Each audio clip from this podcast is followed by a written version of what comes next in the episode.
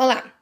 Esse podcast é para explicar um pouco para vocês sobre as poesias que estão no caderno do aluno, nas páginas 94, 95 e 96. A primeira poesia que está lá é a Psicologia de um Vencido, do autor Augusto dos Anjos.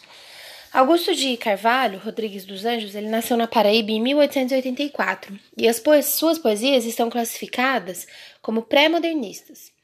O pré-modernismo foi uma escola literária do início do século XX. Augusto dos Anjos vivenciou as escolas literárias também do parnasianismo e do simbolismo. Ele ficou conhecido como poeta da morte. Uma das características presentes na sua poesia é a fisiologia.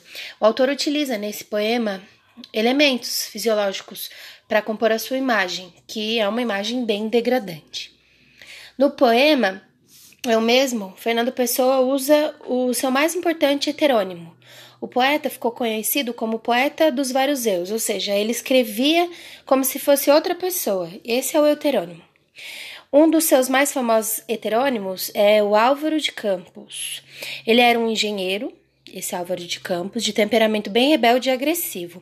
E ele era também conformado com o seu tempo e ficou conhecido como tendo a personalidade do não, ou seja, ele era sempre do contra. Bem questionador, questionava até a sua própria personalidade. Essa personalidade de negação, aliás, está presente também nessa poesia. Fernando Pessoa foi quem introduziu o movimento modernista em Portugal. O modernismo foi introduzido por ele em Portugal a partir da publicação da revista Orfeu em 1915. Já o poema Via Láctea de Olavo Bilac pertence à escola literária do parnasianismo. Olavo Bilac ficou conhecido como poeta parnasiano. O soneto Via Láctea que ele escreveu o consagrou, já que nele tem características muito importantes deste movimento, como a estrutura própria, o próprio soneto já é uma estrutura característica desse movimento, rimas ricas e um vocabulário rebuscado também.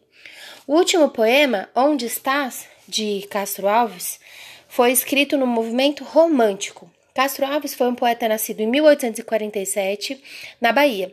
Ele foi conhecido como poeta dos escravos e pertenceu à terceira geração do romantismo. Essa corrente literária, o romantismo, foi uma corrente literária do século XIX. Ela valorizava as emoções, a sensibilidade, a liberdade criativa. Além de ser o poeta dos escravos, ele também escreveu outras poesias e a temática era sempre as mulheres. O seu estilo é bem romântico, porque na poesia, nas suas poesias, há bastante sonoridade e principalmente figuras de linguagem, como metáfora e hipérbole. E essas figuras de linguagem aparecem bastante nesse tipo de poesia, poesias românticas. Castro Alves pertenceu à terceira geração do romantismo. Ok? Beijo, tchau!